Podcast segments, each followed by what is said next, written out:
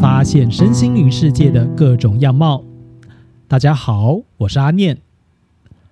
这集要来跟大家聊聊的主题，是想说简单的跟大家分享一下什么是紫微斗数的四化。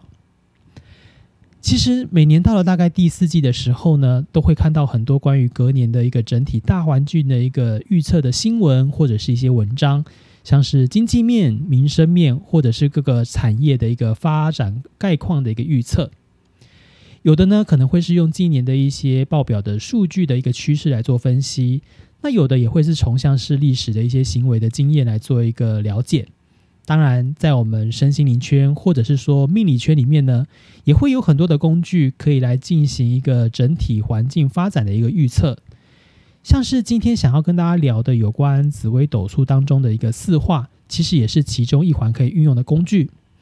当然，其他的工具也包含大家非常熟知的，像是呃八字，也会有人从新年度的立春，它所转换的这个时间点来做一个就是八字的一个国运的预测。那还会有人可能是运用像是易经的一个卦象来推算流年的一个国运的一个状况。那当然，在过年的时候，大家可能如果有注意新闻的话，也会发现有很多的庙宇会抽一些像是我们的国运签，所以可以说是方法是应该说是五花八门。但不论是数据分析、经验法则，或者是我们的一个命理工具，做这些预测的一个动作，其实还是要回归到最重要的一个目的，就是我们希望能够做到对的行为，来为我们的下一步来做参考。其实当然就是希望能够趋吉避凶啦。简单来讲是这个样子。当然，哪个工具的准或不准，其实呢，每个人的看法也有些也有点不同。那当然，我相信大家都有自己的一个心得。阿念这边就不再多谈。但是呢，也许几个点可以大家去思考一下的。因为即便某的工具的一个准确率很高，重点是我们有没有在获得这些工具所出来的这些预测讯息之后。有认真的去思考，诶，我们应该怎么样做，能够做出对我们比较有正面影响的决定，然后获得想要的结果，这也许才是回归到预测的一个重点的一个关键目的。因为有的人可能获得资讯之后，他也是觉得，哦，我知道这样子了，可是他的行为没有改变，所以原本他想要做的事情，他还是没有做出对的决定。那这个预测讯息对他来讲，他真的就是一个预测讯息而已。所以回归到能不能达到趋吉避凶，帮助我们做正确的决定，也许才是回归到为什么我们要做预测的这件事情的原始的一个目的。所以，如果我们能从任何的一个工具当中所出来的讯息，诶，帮助我们从中去思考，获得一个行为上的智慧，找到前进的方向，那我觉得这样的一个工具，它也许就是一个好的工具。那我们今天呢，回到要来跟大家聊聊的紫微斗数当中的四化的概念。其实主要也是为了下一集做铺陈啊，因为下一集想要跟大家聊聊的是从紫微斗数的一个呃流年的四化，我们来讨论一下二零二三的一个整体的一个环境的状况会是大概有哪些的一个趋势。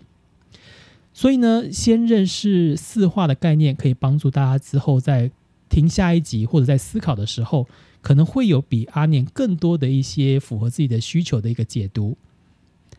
那到底四化是什么呢？其实这个化，它就是文字上，它就是变化的这个化。我们可以把它想象成，就是它是在一个原本的星耀当中呢，加入这个四化，让它发生改变。那这个四化，正确来讲，它是有四颗星耀，所以呢，其实有人会正确的完整词化，呃，名词应该叫做四化星。那它分别是化禄星，那个禄是那个呃功名利禄的那个禄。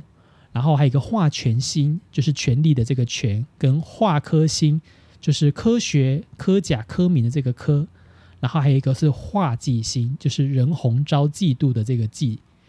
那阿念在学紫微斗数的时候啊，都会用禄、权、科技这样的一个顺序来做记忆。那他们呢，这个四化会随着十天干，也就是天干，也就是我们的甲乙丙丁戊己庚辛壬癸，搭配不同的一个星耀去做变动。所以呢，如果我们是从十天干来做变化的话，其实大家聪明的应该就知道，所以它就是只有十种组合。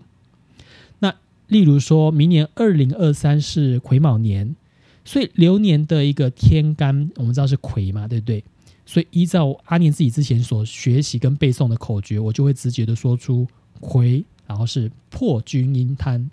所以就是癸破巨阴贪。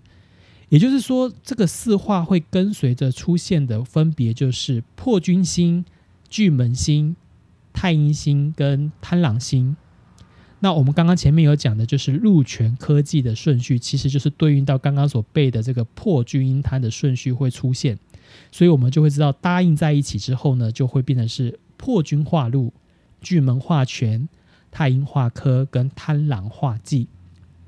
当然。这个是因为阿念已经学紫微斗数蛮久的，所以已经背得非常的熟了。其实它是有一个对照表可以查的，只是我们在学紫微斗数的时候呢，老师会认为说，如果你真的要认真研究的话，应该要把这些一些基本的一些概念跟常用的一些呃星耀的一些呃变化的一个组合，要把它背起来，所以方便我们之后在解盘的时候可以更快速。所以阿念是在那个时空背景下，已经把它背的一个滚瓜烂滚瓜烂熟的一个状态。那至于鹿泉科技，它对它所搭配的新药会产生什么样的一个加成变化，也就是我们今天想要分享的重点。那阿念想说，我们就依序的来简单跟大家做一个说明。那首先是化禄星，化禄的禄，通常大家可能会想到第一个时间常会听到就是跟财富有关。其实呢，我会用一个更高的角度来看这颗化禄星，它其实是一个会。强化星耀的一个正向特质的一个催化剂，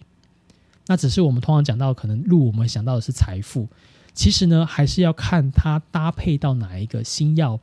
然后这个星耀本身有哪些特质，所以也许它所画的那个路就是好的增加，可以这样去想象，所以可能指的会是桃花运，或者是享乐的运势，甚至是可能代表的是有口福，或者是有智慧，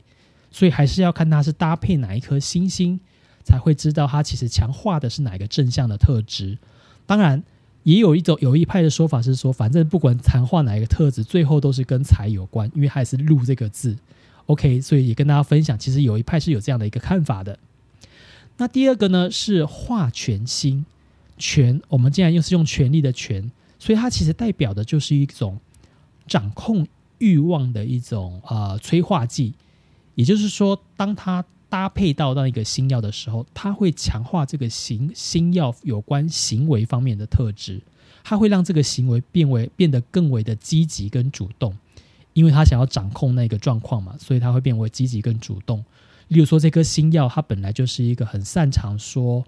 说话的一颗很很能够沟通表达的一颗星星，好了，那他当他遇到了化权星，诶，他这个特质就会被强化，就是他会变得是不止很会说，而且很爱说。而且很希望大家听他说，所以这方面的特质就会被放大。那当然，第三颗呢，要跟大家介绍的就是化科星。那科通常讲的可能是科名、科甲，所以大家有可能会觉得它只是第一个时间的印象会像跟我们的一些考试、读书的一些运势做连接。它其实，在拉到更高一个层次来讲，我们可以把它想象成，就是它对一个星耀的特质，会让它凸显到被看到。当然，并不是说这个特质被放大哦，而是说大家会注意到这个特质。所以呢，通常就是你会被注意到，表示你的表现是好的嘛。所以就会说他可能是如果逢到某个星耀的话，会说可能会有一些好的名声啊。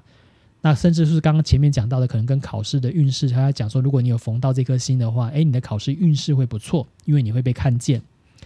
所以呢，这就是化科星的一个特质。只是大家也许可能要思考的一件事。就是什么样的运势，如果真的都是被看到的，一定就是好吗？这也许可能在一些状况下，可能就会变得不一定了。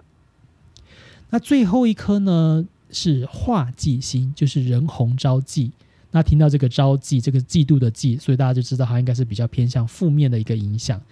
相较前面三个星呢，可能就是通常我们会解读都是比较正向的一个影响。那这一颗星一般认为就是它的。所搭配到的星耀，而且到所处的一个宫位，它就是我们的一个课题的所在，因为它会强化它所搭配的星耀的一些负面的特质，或者是它会去让这个一些事情发生，去牵动引发这个负面的特质，就是会发生一些麻烦事，所以有一些可能是会是出现像是意外状况。甚至是可能自己会容易就是恍神出错，或者是无端的被卷入一些口舌是非，或者是小人捣乱之类一些不顺的事情，会在你遇到这个化忌星的时候来做一个发生。当然，会发生什么样的状况，还是要搭配它的一个星耀去做一个解读。那以上呢，就是这四颗星的一个简单的一个介绍。所以有了这四颗星的一个基础概念，那我们在下一集当中呢，来跟大家分享跟讨论紫微斗数流年四化。的一个大环境的状况的时候，相信大家就应该会有一个更清楚的概念，甚至说不定还会有你自己诶更进一步或更一层、更更深一层的一个解读。那今天呢这集的开头跟大家分享了，就是从命理的角度，我们有哪些工具可以被使用来预测来年的一个大环境的状况，然后跟大家分享了，就是对于这些预测工具的呃使用跟一些它的一些结果准确度啊，你有哪些看法？以及最后简单介绍了这四花星的一个内容，那希望大家能够有一些简单的收获。